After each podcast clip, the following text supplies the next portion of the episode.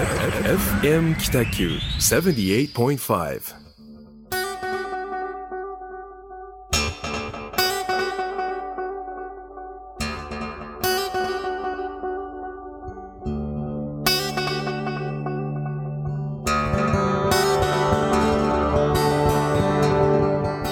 はい、皆さんこんばんは。始まりました。ラジオ番組ホワイトスペース。えー一級建築士の田村誠一郎と、えーグラフィックデザイナーの岡崎智則です。よろしくお願いいたします。どうぞよろしくお願いいたします。えっと、今日はですね、あの、スペシャルゲストが、はい。えーお越しいただいてまして、えー後ほどじっくりといろいろお話を聞きたいと思っております。えーまずはですね、あの、恒例の、はい。まあ、どこで飲んできたかっていう、あの、はいまあ、これは街のちょっとこう、いいところを紹介するみたいなところもありますので、サクッとその辺を紹介したいなと、思います。えーとですね。ええーっ、と、すぐ出ますか？あれ？さっき、あ、すいません。えー小倉魚町角内本舗ですね。小倉北区、えー魚町2丁目3の7。はい電話番号が093-522-0175と。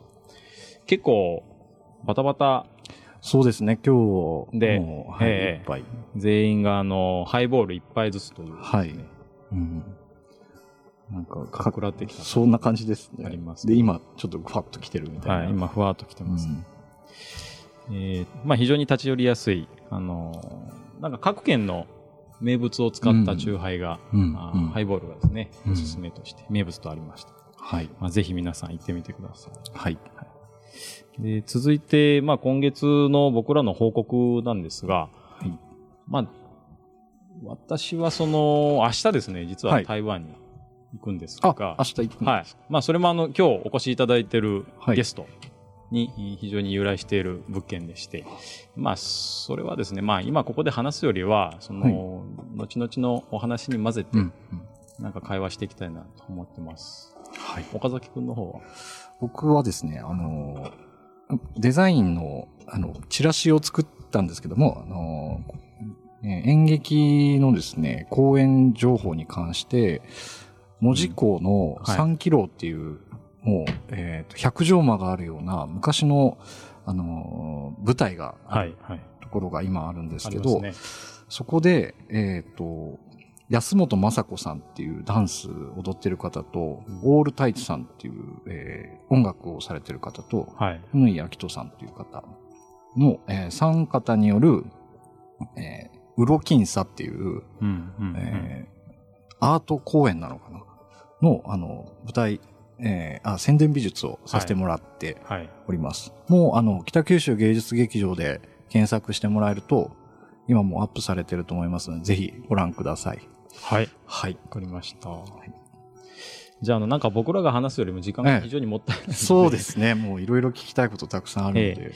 えっ、と、早速じゃあちょっとゲストのご紹介に行きます。はいえー今日お越しいただいたゲストはですね、あの、はい村岡浩二さん。はい。あの、ちょっと簡単に、もう本当簡単にご紹介しますと、村岡浩二さんは、あーまあ、有限会社一平という、もう老舗の宮崎では本当にこう名が知れてる老舗のお寿司屋さんの、お2代目に当たるんですよね。で、そこからですね、えーまあ、紆余曲折いろいろと、あの、後ほどご紹介する本、いろいろあるんですが、ターリーズコーヒーのフランチャイズですね、日本第1号店うんの出店から、あーまあ、きあの、九州の起爆剤となっているですね、あの、ムカサハブという、まあ、小学校の廃校の活用。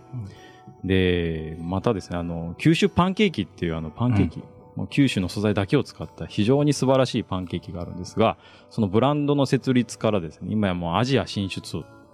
で、昨年はカンブリア宮殿に出演されて、はいえーで、最近ではですね、あの、地元創生企業論、えー九州バカという本の出版をされております。まあ本当にあの、とてもエネルギーに満ち溢れた活動をされておりまして、あのどういうご紹介したらいいのかなと悩みましたが、一言でまあ、こう一言で言うとこんな感じに なります。えー村岡浩二さんです。どうぞよろしくお願いします。どうぞよろしくお願いしますす。ありがとうございます。いや、やっと来れましたよ。いや来たかっるばると。たんですよ。僕 ありがとうございますもう超多忙な中、本当ありがとうございます。私どもの番組にお越しいただいて、もう感謝感激でございます。とんでもないありがとうございますいやありがとうございます、こちらこそ。はい。で、えっ、と、まあ今日はですね、あのーまあ近々のご活動とされては、この地元創生企業論、うんえー九州バカという本を出版されてまして、はい。で、まあ、これ、この一冊を読めば、あの、非常に村岡さんのことがわかるんですが、あーまあ、それに基づいた、なんか、まあ、Q&A と言いますか、うん僕らがふわっと思ったことはい。をお聞きして、はいで、まあ、村岡さんのことをより、この本には書いてないようなことも聞き出せたらいいなと。ありがとうございます。持っております全部打ち返します。よろしくお願いし頑張りま。ますす。はい。よろしくお願いいたします。まあですね、岡崎くんがちょっとこう、そうなんですね。もう、ええたくさん聞きたいことを、あの、質問事項たくさん並べてるんですけど、えっと、まずこのラジオ自体が、その、地方、えー創生という言葉がいいのかどうかわからないですけど、うんあの、地元の発信をデザイナーの人たちがどういうふうに考えてるかっていうところうんがスタート地点であるんですけども、えーその流れでいろんなもうたくさんそういう活動されてる方にゲストをお越しいただいてまして、えー今回まさにその、まあ、うん。ジャストなそうですね。内容の本を書かれてる村岡浩二さんに来ていただいてるんですが、こうあの、読んでいく中でですね、非常になんかこう、あの、新しく感じた言葉っていうのが結構あって、うんうんで、えっ、と、ワン九州っていう言葉がはい。出てきたんですが、うん。これあの、割とその地方で頑張ってる方っていうのが、あの、まあ、地域おこしっていう、こう、エリアの、あの、自治体ベースっていうんですかね、で考えることが割と多いと思うんですけども、のワン九州っていうフレーズがすごく新鮮でして、このあたりをですね、ちょっと詳しく聞かせていただきたいんですが、はい。ありがとうございます。はい。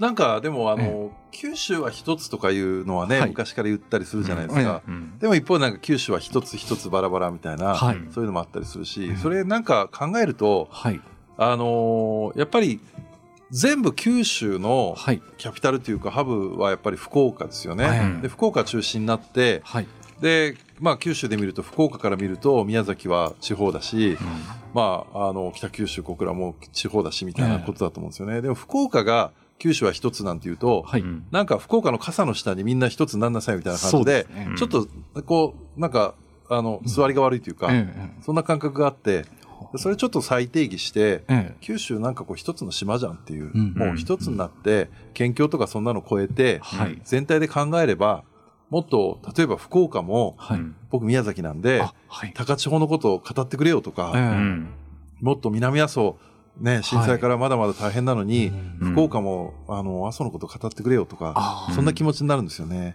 うん、だから九州全体でもっと素敵なところをみんなで見つけてみんなで応援するみたいな、そういう一つにななれたら素敵だなっていうイメージですね。は。はは。うん、そうですねこの島っていう考え方自体がちょっと新しいというかですね、うん。なかなかこそうなんですよね。思いつかなかったというか、はうん。あの、まあ、僕らも、まあ、結構その町とか各行政さんと仕事はするんですけど、やっぱりその市の人口、うんベースで考えはい、てはいるんですよね。まあ、うん北九州市だと96万人うん。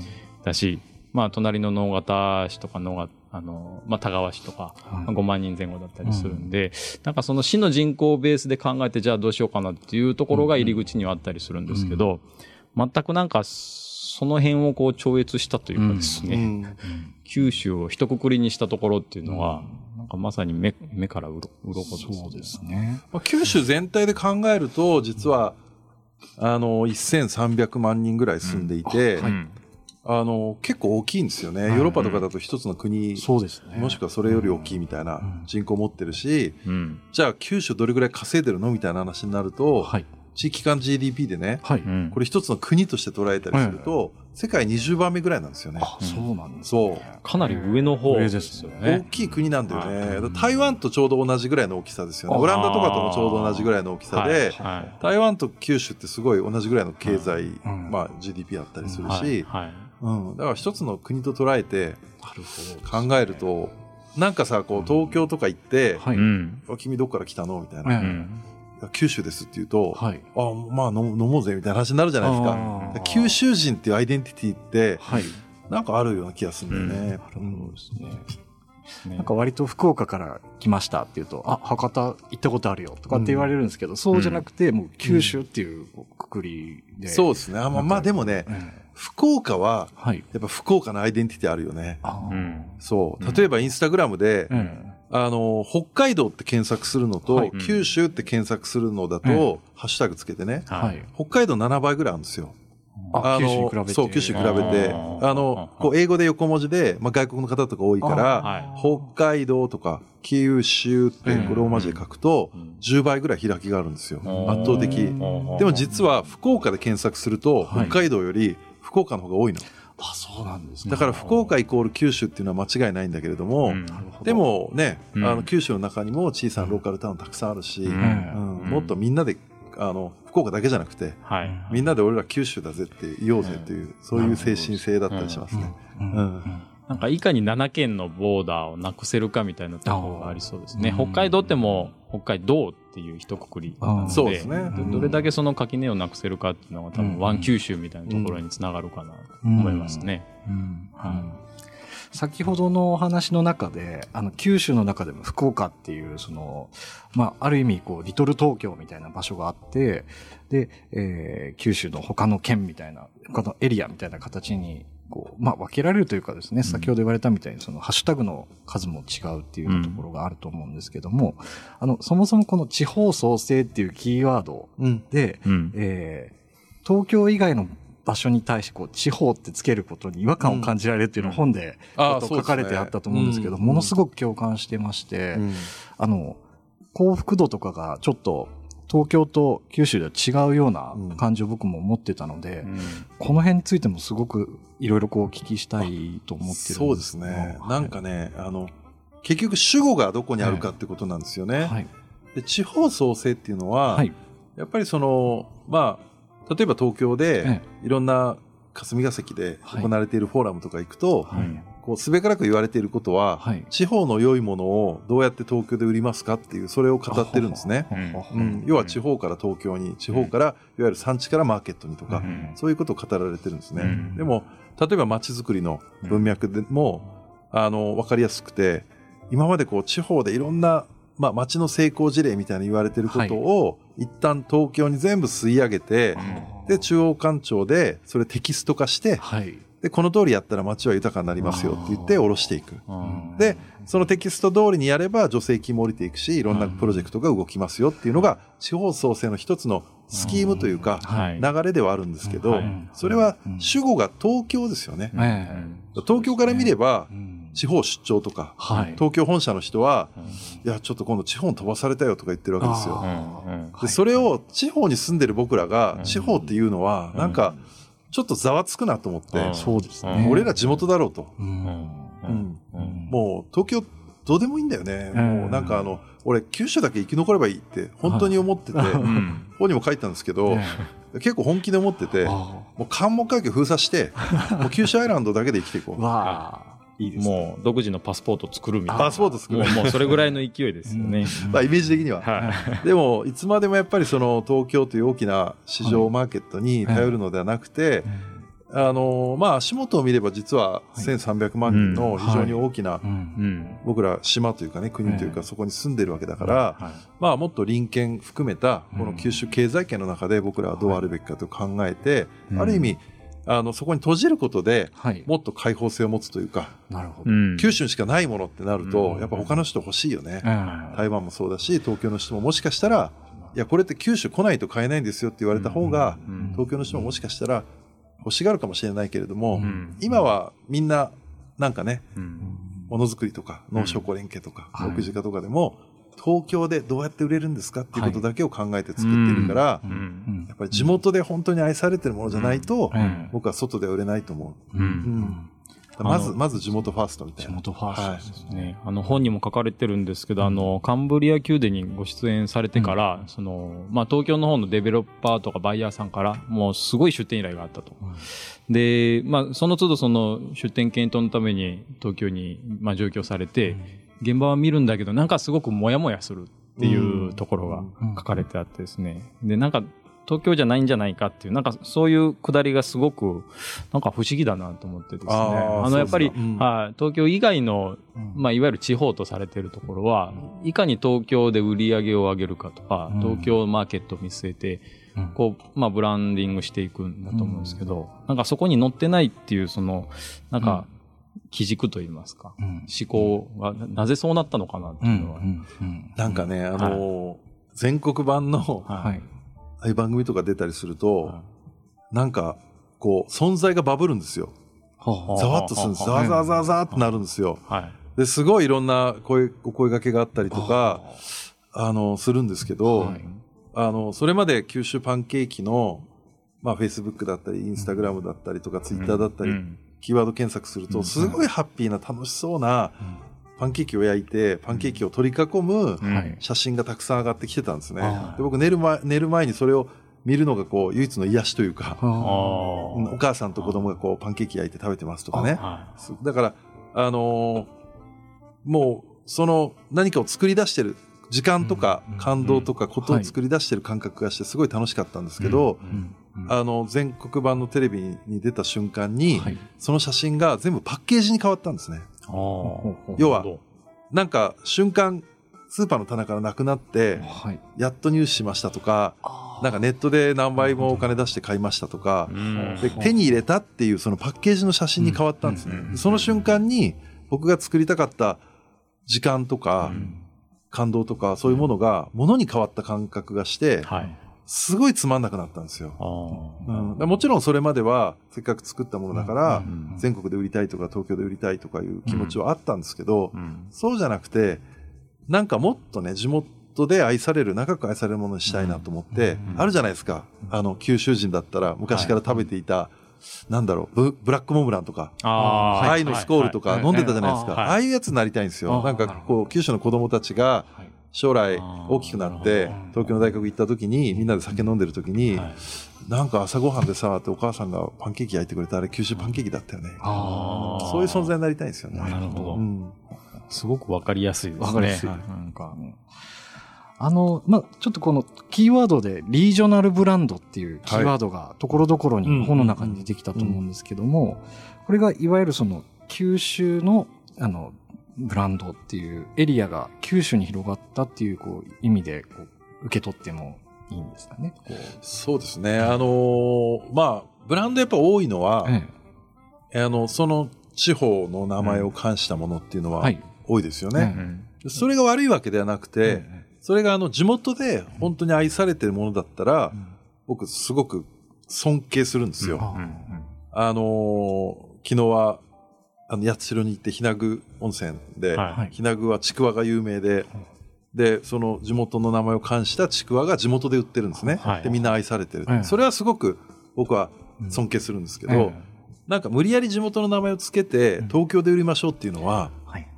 全国津々浦々すべての自治体、2000ぐらいある自治体とか、もしくは小さなね、はい。あの、僕らみたいな中小企業とかが、宮崎何々みたいなのをしのぎを削って、はい。大マーケットの棚を取りに行くみたいなのって、あもう、はい。もう埋もれてしまって、うんつまんねえだろうと思うんですよ。うんうんあの、ちょっと一瞬、なんか取り上げられて、うん。あの、バズったとしても、一瞬の花火みたいに消えてしまう。そうん。うん。そうじゃなくて、もしかするともっと地域性を持ったブランドを育てるとう、ん面白いんじゃないかなと思って。例えば九州パンケーキだと、うん。九州だから掛け合わせができるんですよね。はい。赤米だったらこことか、黒米だったらこことか、はい。あの、小麦だったら熊本と大分が産地なんで、ここの2つの品種を混ぜたらどうかなとか、もっとリージョンで、地域で捉えると、いろんな掛け合わせができるし、はい。うん。楽しいんじゃないかな。九州の特徴って僕、多様性だと思うんですよ。あの、食の話だけしてあ申し訳ないんですけど、はい。多様性、品種の多様性だと思って、うん。はい。うん。東北あたりに行くと、えやっぱり柑橘とか北限があるので、はい。うん。青森とかみかんしかないですよえね。あでも熊本行くと、バンペイみたいなお化けみたいなやつから、ーはい。もう本当にね、あの、ポンカンとか、うん。タンカンとか、もう十数種類あるじゃないですか。は。あ。これだけの多様性を持ってるのってやっぱり九州しかなくて、うん。これアジアで見ても九州の特徴だと思うんですね。だから地域で捉えると、実は掛け算をする。掛け算って、すごい大事ですよね、はい。イノベーションの定義ですよね。はい。掛け算をする。A と B をかけたら何が生まれるんだろうっていう。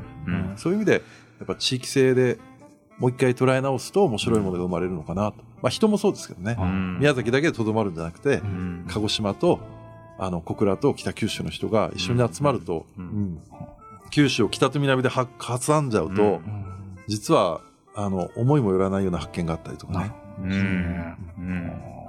掛け算って面白いですよね。面白いですよね。おなんか、うんあの、本当自然発生的に、まあ、化学反応とかっていう言い方もしますけど、そう。思いもよらないことが生まれたりとかですね。今それこそ冒頭言われてたんだけども、あの台湾で実は九州パンキーカフェのデザインを今田村さんにしてもらって、あ、はい。はいこれなんか最たるもので、うんやっぱり日本の感性と台湾の人たちが掛け算することで、はい。100%ジャパンでもないし、え。えん100%台湾でもない。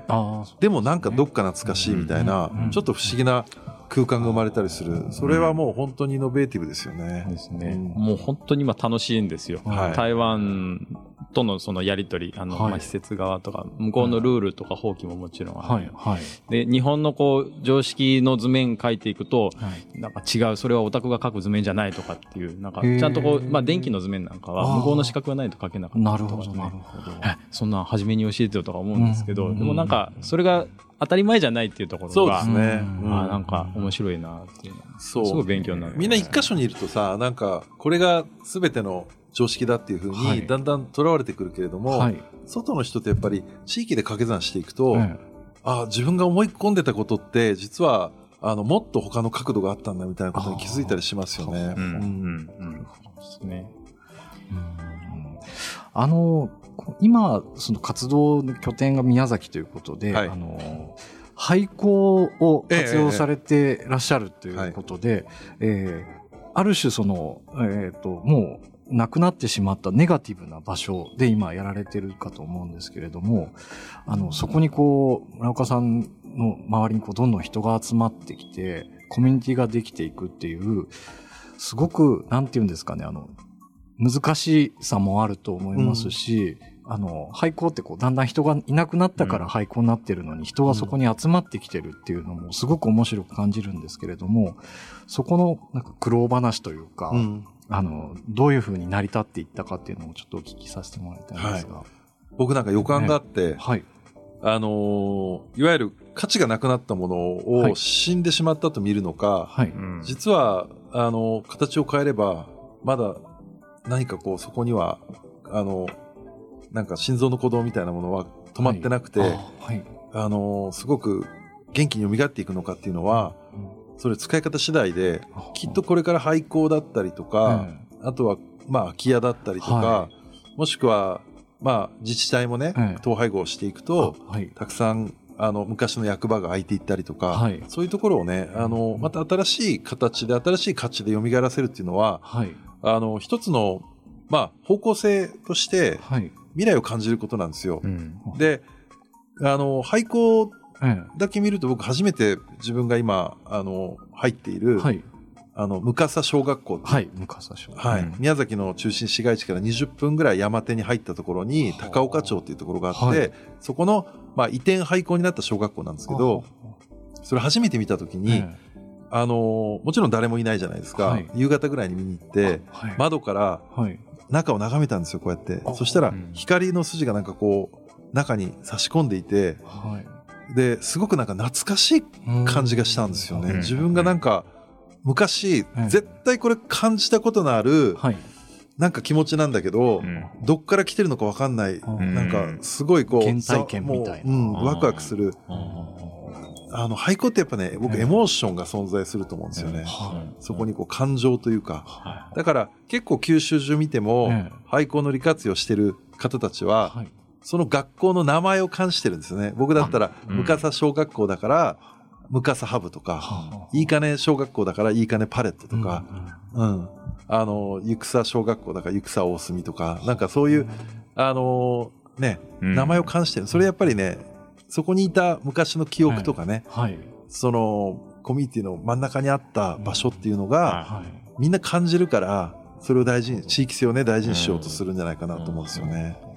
あれですよね、海外でもウブドの、えっと、あれなんだっけな、ウブドハブかなんかありましたよね、っていうのもご紹介されてそう。て、なんかそうそういう名前を使ったハブの使い方っていうのは、結構世界中一緒なんだなっていうのは、一緒ですね。ねなんかだからエモーションって大事ですよね。はうん。その、まあ、小学生がいた時のこう、なんていうんですか、エネルギーみたいなのがそこにあるっていうようなうん。え、なんていうんですか、感情の。そう、なんかね、自分がええ。もう一回小学校の時に帰りたいあくないですか、うん。あ。みんな小学校の時ってえ、名前覚えてなかったですか？友達の名前とか。はい、覚えてます。そう。覚えてますね。もう、なんなら、兄弟の名前とか、家に遊びに行った、その家の、なんか匂いとか、そんなのまで覚えてたりする。いとこまで分かったりしそうそうそう。それって、実は一学年に、うん。なんか50人とか100人しかいなくて、うん。その子たちと6年間一緒に過ごすから、全部覚えてるんですよね。うん。でも僕ら毎日今名刺交換して、うん。一日何十人会ったりして、あれ誰だっけ？みたいな、右から左に流れていく生活をずっとしてるから、はい。うん、やっぱりその小学校を眺めると、もう一回そういう、やっぱりもう少し濃密なコミュニティみたいなものがうん。必要なんじゃないかなっていうのに気づくんだよね。電話番号まで覚えてましたよね。なんか覚えてたよ ね。自宅のね。はい。自宅。でも没頭する時ってやっぱり大事で、自分たちの仕事は、クリエイティブなことをやろうと思えば思うほど、うん。やっぱりそこに没頭していくというか、はい。あの、熱狂していくというか、うん。それにはやっぱり、あの、本当はコミュニティは狭い方がいい。あの、一見相反することを僕言ってるのは分かってるんですけど、はい。コミュニティにでも閉じることで開放性を持つっていうことなんですよね。うん。すごくうん。そこにしかない価値をもう一回作り出すことで、うん。やっぱり外からは、あの、ユニークなものとして再評価してもらえるような、うん。そういう気がしてるんだよね。うん。うん。そ、そちらの方がなんか個性がすごく強くなりそうな感じもあしますそうですね。個性っていうキーワードですよね。ええ。うん。うん。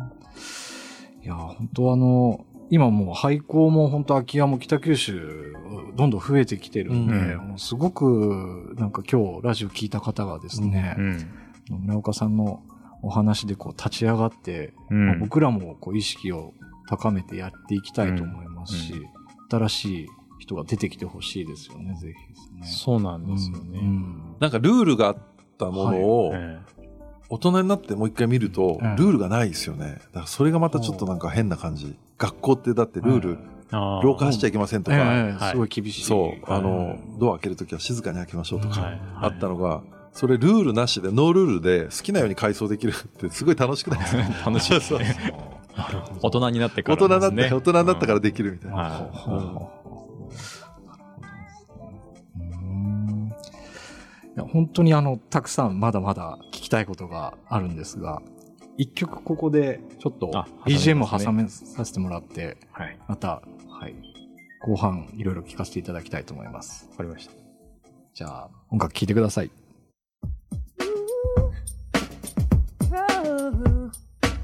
Touch that dial. FM Kitaku. はい。えー聴いていただいた曲は、えー、ザ・ホーキーズという博多のバンドのドーナツコーヒーという曲でした。はい。で、あのですね、まだ、まだまだ聞きたいことがたくさんありまして、はいどんどん質問させていただきます。はい。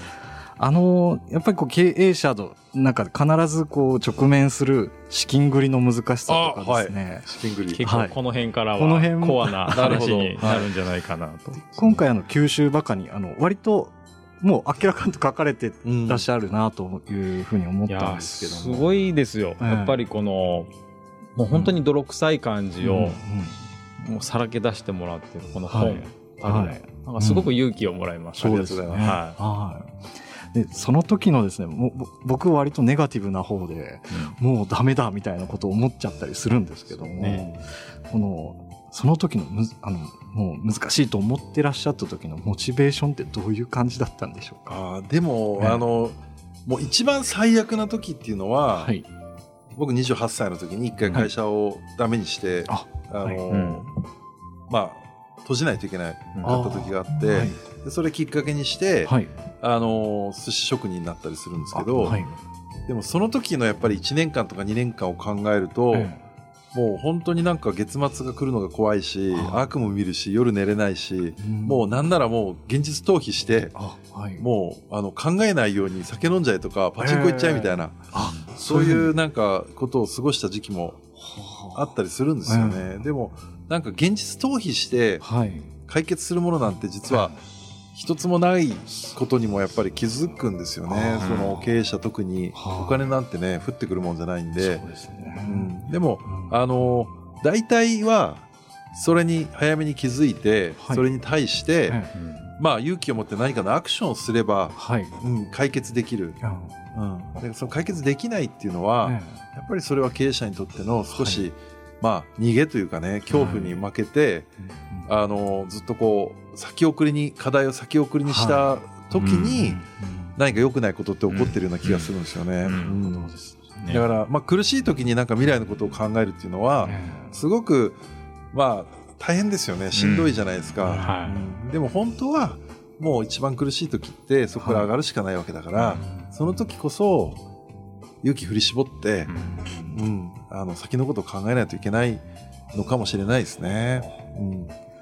うん。まさにその今、きえー、と地方がこうだんだん人口が減っていったりする中であのそこが一体となって海外に攻めていくっていう考え方がもう本当に今言われたあの攻めの姿勢というかですね、もう待っててもうもう何も起こらないっていうのが本当体現されていらっしゃるなっていうふうに思いました。そうなんかさ、あの人口も減っていくわけでしょ、ええ。もうすでに減り始めていて、で飲食店やってると最近アルバイトもはい。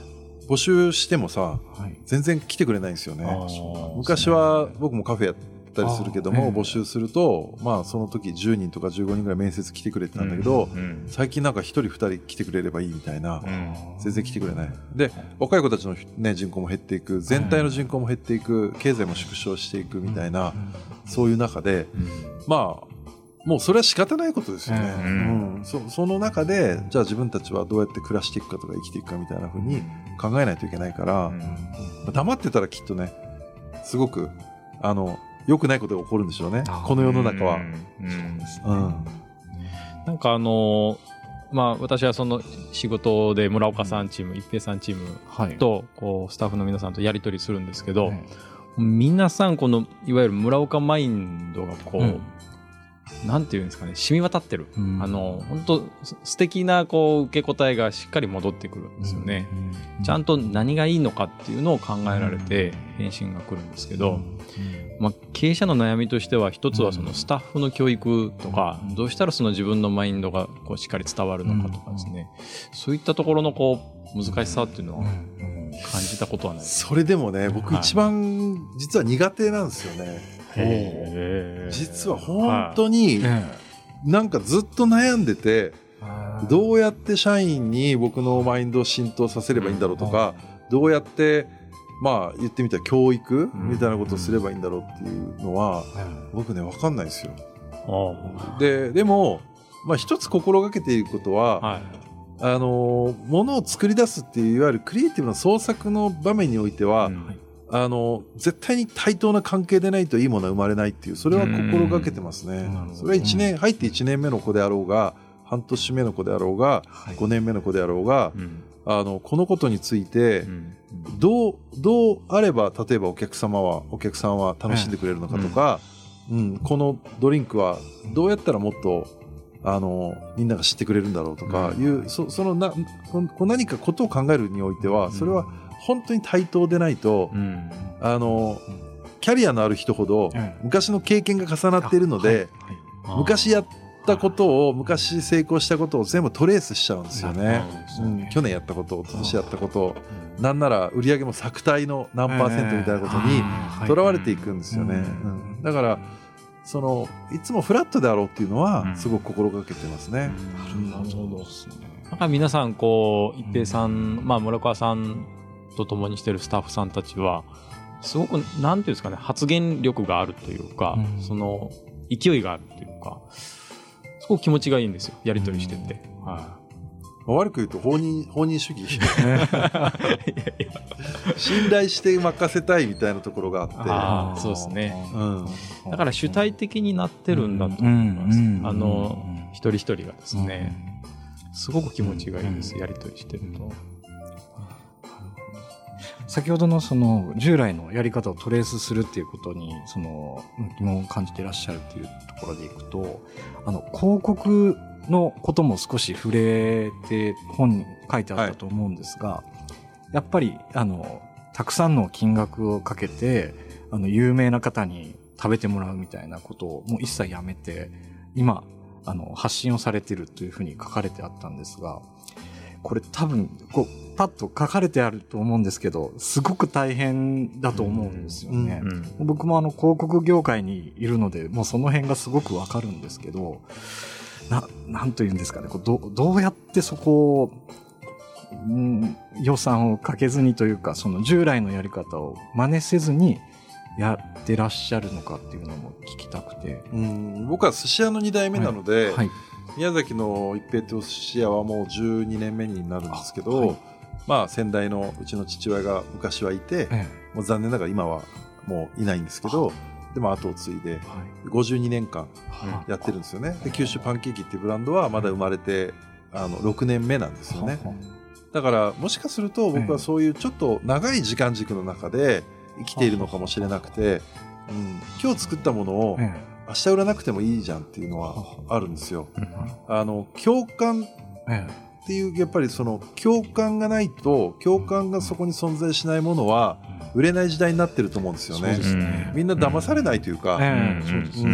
だ昔はきっとそのすごい素敵なうん。仮想的なファンタジーを作って、ええ。それをすごい強烈な、うん。あのーまあなんなら国民全員が知ってるぐらいのインパクトで、CM をテレビで打ち続ければ、え。それはある程度のターム売れたというか1年2年売れて、まあ、うまくいけばそれがこうロングランになっていくみたいなことがはい。あったかもしれないんだけど、今あのテレビも見なくなってきてるし、あのだんだんとさこう多様化してますよね、はい。チャンネルも多様化してるし、はい。で今 SNS なんかもあって、えその共感の種類もやっぱり変わってきてる、ね自分が感じるいいなって思うもの、うん自分が感じる素敵だなと思うものにしかリーチしない消費の時代になってきてる気がする、うんこう人から押し落ち着けられたものではないというか、ね。ファッション誌なんかも僕ら高校時代はなんかこういうの流行ってるからってみんなそれ着てたし、はいこの靴って言ったらみんなその靴履いてたけれども、うんむしろ今やっぱり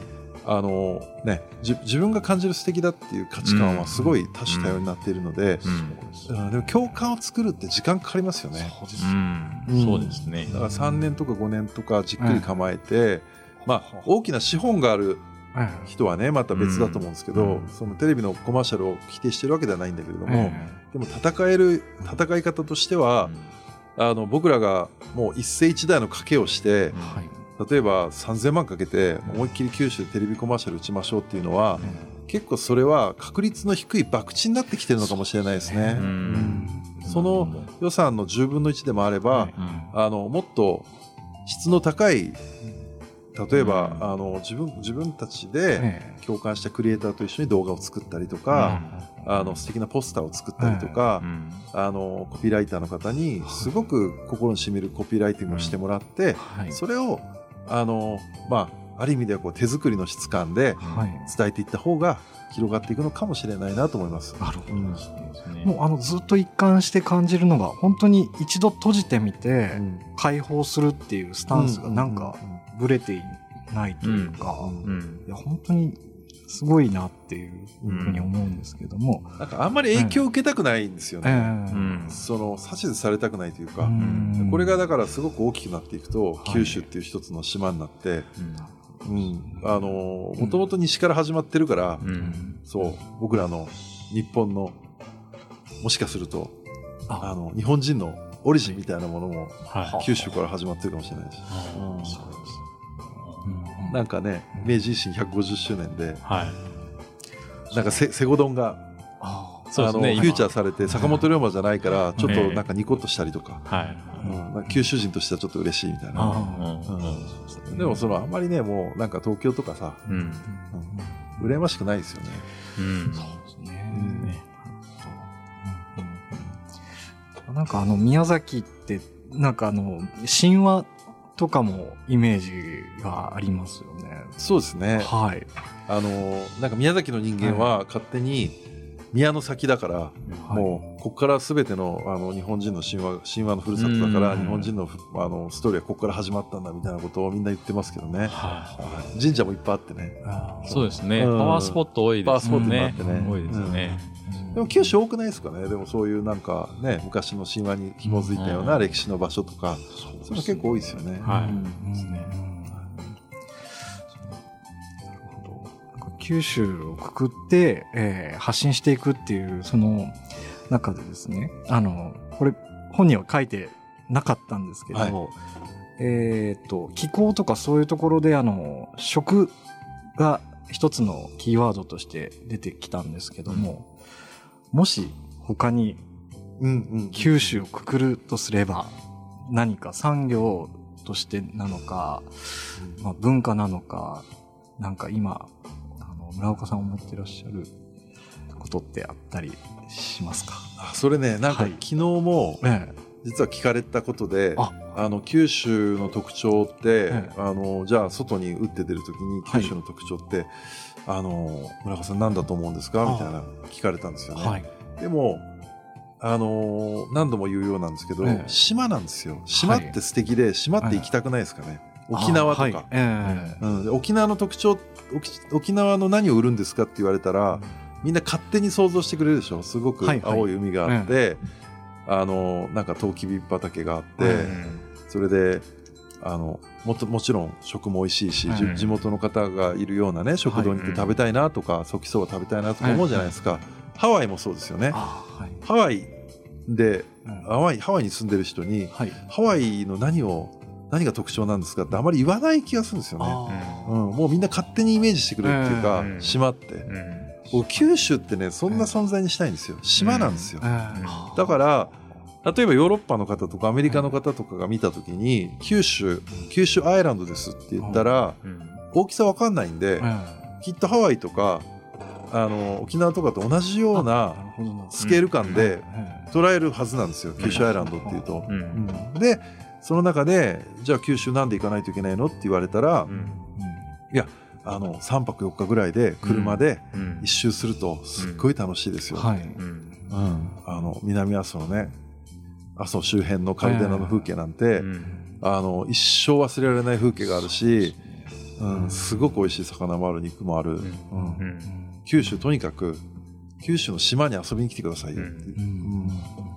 何でもありますもんね。そう。だから何でもある。何でもあるんですよね、だからあのき僕が最終的に実現したいことというか夢みたいなものがあって、はい。うん。それは羨ましい場所になりたいんですよ、うん九州人ですって言った時に、うん。今まだみんな知らないけれども、はい。九州っていうのをねえみんな知らないけれども、うん。でも例えば IT やってたとしたら、はシリコンバレーから来ましたってすごい羨ましがられるじゃないですか、はい。僕食の人間だからね、いうん。今度バルオープンしてサンセバスチャンでオープンしたんですとか言うと、うん。すごい、うわ、羨ましい、行ってみたいって言うじゃないですか。はい。それと一緒で、うん。将来僕の時代か、僕らの次の世代かもしれないけれども、その次の次の世代かもしれないけれども、え世界中に行って、うん。どこから来たのって言われて、うん。九州ですって言った時に、わあ、そこ行ってみたかったんですって、住みたいですって。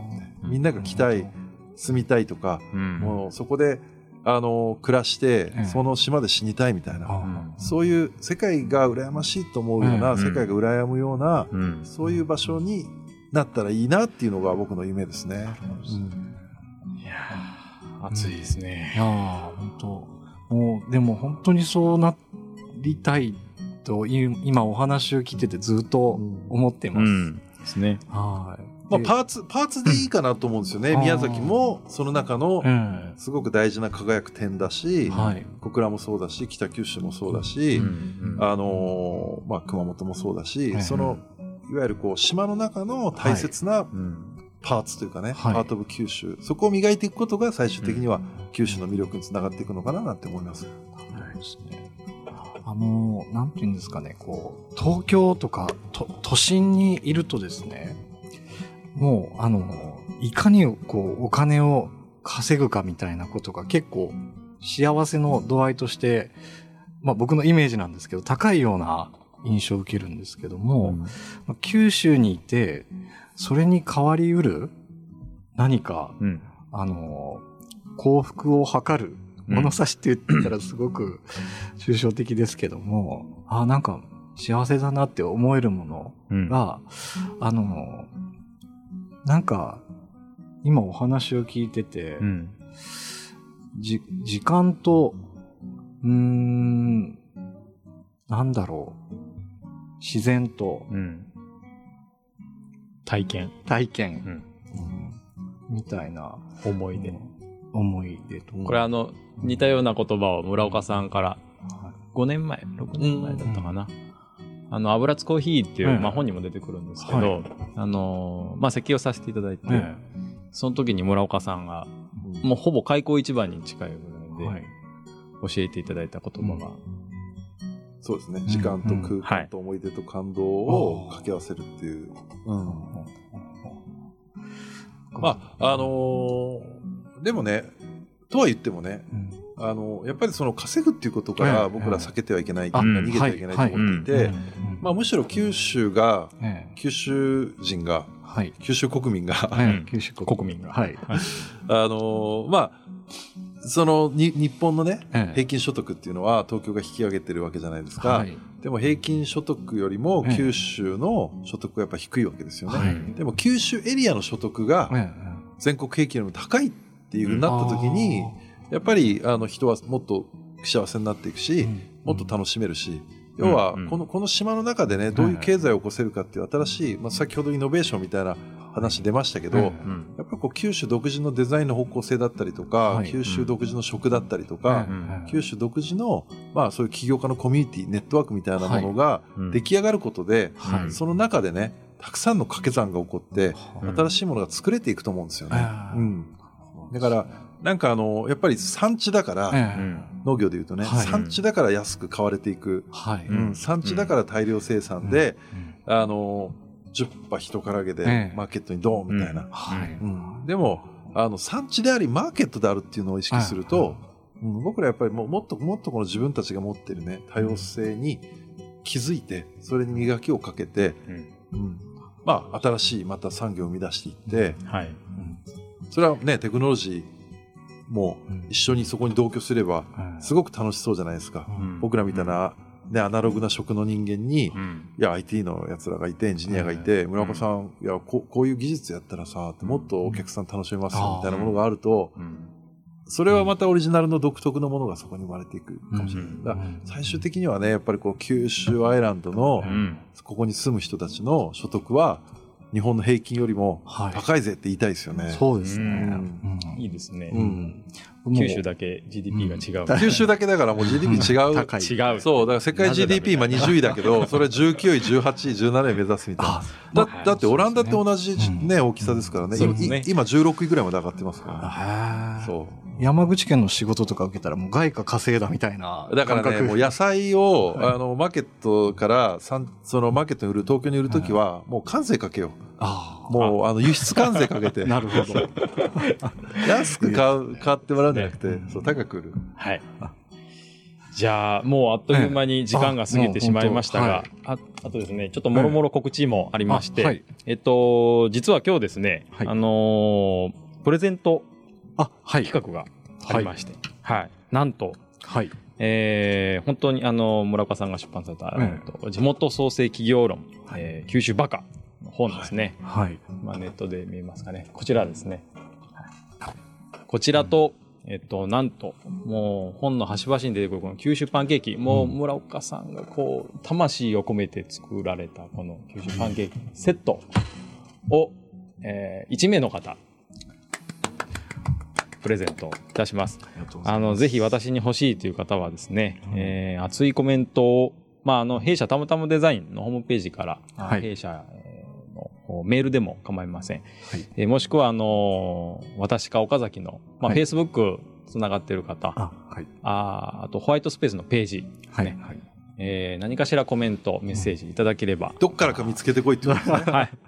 そうです。もう、いいねとにかく検索して行き着いてくださいと。たどり着いてくださいと。いいですね。いや、本当にあの、この本はですね、うん私今、駅舎のリノベーションも高橋でやっておりまして、で、駅舎ってその沿線、まあ、九州各地、当然回れますんで、ものすごくヒントになっています。うん。ありがとうございます。で、この本のいいところは、あの、キーワード、こそれ思っうた。はい、企業マインドメモっていうですね、うん。この下に、うん。こう、ワードについてこうん。う、書かれてるんですけど、すごい。これがまた響くんですよ。うん。例えばこの議論、下に、あの、星マークがついてあるんですけど、うんまあ、議論は争いではなく、より良い未来に向けた最適解を見出すための共同作業です。うんうんこれいちいち響く。うんですね。いいですね。うんぜひ皆さん、あの、まあ、プレゼントめがけて、えーまあ、当然買っていただいた方が、そうですいやもう九州バカってタイトルだから、これ九州しか売れないから、はいはい九州の人に買ってもらわないとこれこうちょっと困っちゃう。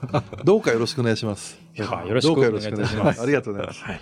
えっと、番組の最後に、えーですね、あのー今回のこの番組の様子は、あポッドキャストで配信もしております。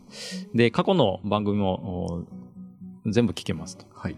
で、本日の、まあ、も村岡さんとのこのお話はですね、明日のお昼ぐらいには、あアップされますので、えーポッドキャストでアプリをダウンロードして、ホワイトスペースで検索して、えーぜひまたお聞きください。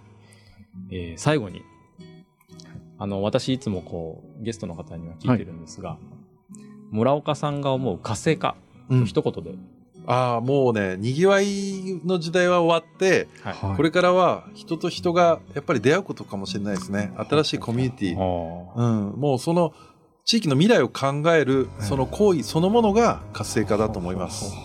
はい。ありがとうございました。ありがとうございました。